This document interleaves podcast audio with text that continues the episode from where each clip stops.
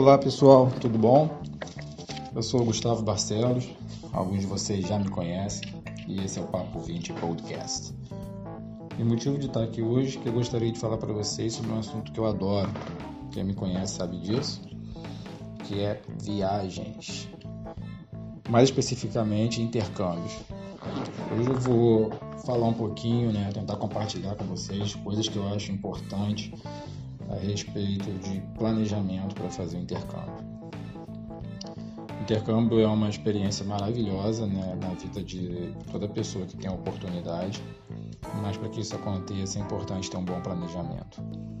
Então, vou começar falando, né, é, a primeira coisa que a gente deve decidir, o país e a cidade que nós vamos. Depois, né, decidir por quanto tempo a gente quer ficar, é, fazer uma pesquisa né, de qual época do ano, em qual ano e em qual mês a gente quer ir, pois isso vai interferir bastante né, em, em custos, tipos de roupa que devemos levar, esse tipo de coisa.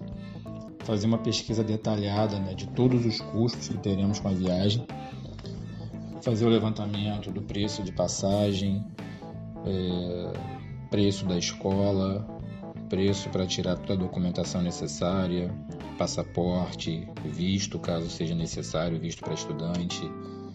É, de repente, pesquisar se precisa de uma, de, da vacinação, vacina contra a febre amarela. Pesquisar qual, qual o valor do salário mínimo no país que você vai, pois isso vai te dar uma base muito boa do, do, do poder do dinheiro, do que você pode comprar com aquele salário mínimo é, pesquisar custo de itens de supermercado, valor de uma refeição fora de casa, valor de um hambúrguer no McDonald's, valor de uma cerveja num pub, valor de, de uma atração turística que, que você tenha interesse, etc. Ter isso bem definido, né, colocar isso num papel, numa planilha, para você, quando compartilhar com, com, até com a pessoa, se você for menor de idade, com a pessoa que vai custear a sua viagem, você poder apresentar isso de uma forma detalhada e discutir como que, que poderia reduzir esse custo, ou se a pessoa realmente acha que é isso, se vai ser mais ou não. Pensar em formas de, de pagamento, de formas de pagamentos, né? E e conversar também com outras pessoas que já fizeram intercâmbio, que já foram para o mesmo local que você, pesquisar sobre as experiências, utilizar as redes sociais para conversar com pessoas que estejam no local, sentir o que ela, o feedback delas em relação à experiência que elas estão tendo. Embora não deixe isso influenciar muito na sua decisão, pois a decisão final é sua e cada um é, tem, tem, tem uma experiência individual.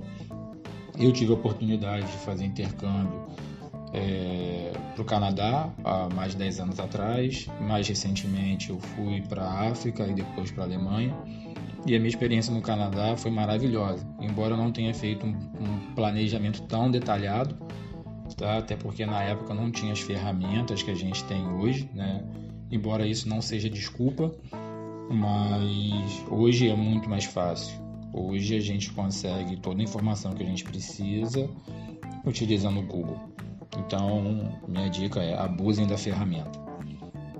É, outra dica que eu sempre dou, né, foi uma coisa que eu não fiz, mas depois disso para todo lugar que eu, que, eu, que, eu, que eu pretendo ir, que eu vá, eu pesquiso o local onde tem uma embaixada brasileira, onde tem é, numa cidade, se não estiver na cidade, numa cidade próxima, pois se acontecer alguma coisa, eu perder um passaporte, perder meus documentos, é, eu pelo menos vou saber onde ir. Eu anoto isso tanto no meu celular quanto num papel separado. É, dicas, outra dica interessante, tire foto de todos os seus documentos e salve na, nu e salve na nuvem. Caso você perca seus documentos, seu celular, alguém te roube, você vai ter sua documentação salva e isso vai te ajudar bastante. É, sempre habilitar a, a função de, a função de utilização internacional do cartão de crédito, pesquisar sobre formas de mandar dinheiro para fora. É, eu sempre indico TransferWise. Se a pessoa, né, se você decide ir para a Europa, é, checar se de repente não vale a pena você abrir uma conta bancária num banco online europeu. Eu utilizei o N26 quando eu fui para a Alemanha e isso me ajudou bastante. Eu mandava dinheiro do Brasil pelo TransferWise, chegava em acho que dois, três dias para mim no N26, eu sacava o dinheiro e acabou. Foi excelente ter utilizado o N26. É, outra coisa que eu indico, se você puder ficar em casa de família, é uma excelente opção. É, principalmente se a casa de família te oferecer três refeições ao dia. Isso você elimina o seu custo de supermercado. A casa de família vai te ajudar na, na sua inserção né, na cultura local, na, na comunidade, no desenvolvimento da língua, da fluência na língua que você pretende aprender. É, vai facilitar né, o aprendizado, vai minimizar as dificuldades eu, eu tive uma experiência maravilhosa morando em casa de família, não tenho do que reclamar.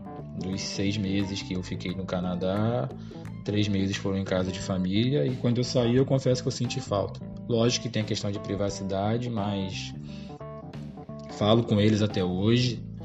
Mais de 10 anos se passaram e a gente ainda tem contato. É, outra dica que eu adoro dar, né? Se puder, viaje sozinho não só para um intercâmbio, mas um mochilão ou uma viagem internacional que você queira fazer, não deixe de fazer por falta de companhia. Quando você viaja sozinho, você tem que se virar, você tem que falar, você tem que aprender, você tem que comer e isso ajuda, torna o seu desenvolvimento muito mais rápido, é, em todos os sentidos. Isso ajuda também a você perder a vergonha de falar, é, não tenha vergonha de falar, não tenha vergonha de se comunicar. Não importa se você fala, se você fala, fala uma outra língua perfeitamente. No primeiro momento, essa não é a ideia inicial. Você tem que se comunicar, é, se fazer ser entendido. Isso é o principal. Isso foi um professor que me falou durante meus estudos no Canadá. Ele falou: Gustavo, se comunique. Depois você vai analisar o que você errou, como você poderia ter falado de uma forma melhor, e aí vai. Ele até falou, cara, o meu inglês não é perfeito, por que, que o seu tem que ser? Lógico que você vai buscar a perfeição, mas enfim, então não tenha vergonha de falar. Comunique-se. É... Evitar né, brasileiros, embora isso seja muito difícil, mas se você conseguir, isso vai te ajudar bastante no seu desenvolvimento para a língua isso daí é, é primordial. É, lógico, né? Outra coisa que, que eu fiz, eu indico, quando eu fui, né? Eu fui mais que eu era. É, eu não era menor de idade, mas eu não tinha experiência internacional. Então eu fui através de agência de viagem. Então eu sempre indico também por agência de viagem, principalmente para quem é menor são pessoas competentes, é, com experiência, contato com boas escolas, contato com boas famílias para receber o estudante. Em relação à escola, pesquise bastante sobre a escola, mas lembre-se que o aprendizado depende do aluno. Quanto mais você se dedica, mais você aprende. É, então, também, né, tenha disciplina, tenha foco, dedique-se não se perca no meio do caminho pelas facilidades que, que de repente o país que você, que você estará vai te oferecer. Não, não deixe se levar por isso. Lembre-se sempre do seu objetivo e mantenha o foco. Eu tinha um objetivo que era aprender inglês. Graças a Deus consegui aprender.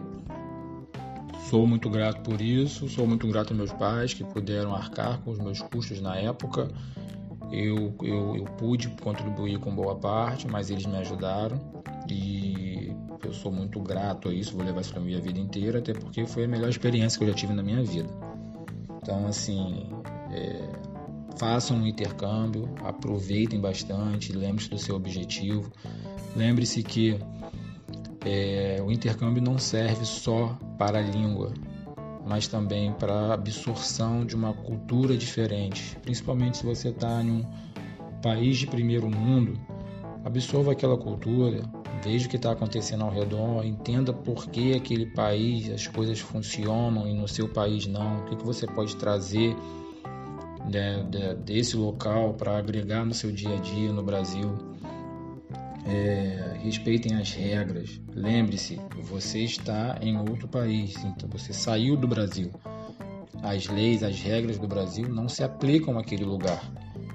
Você tem que seguir as regras, a cultura, você tem que viver a vida do local que você está.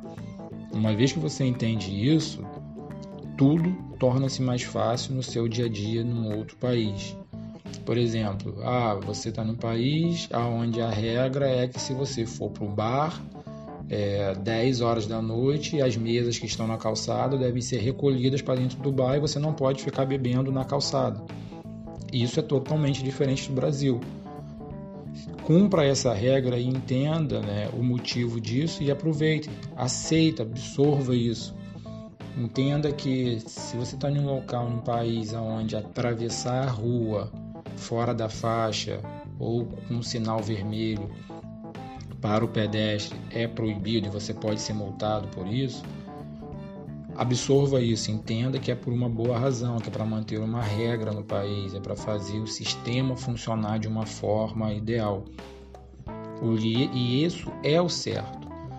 Uma vez que você entende isso, né, você vez que você absorva a cultura, as regras do local, tudo, tudo, tudo torna-se mais fácil, inclusive na sua vida, ao longo da sua vida. É, Para finalizar, né, mais uma vez, foque no seu objetivo.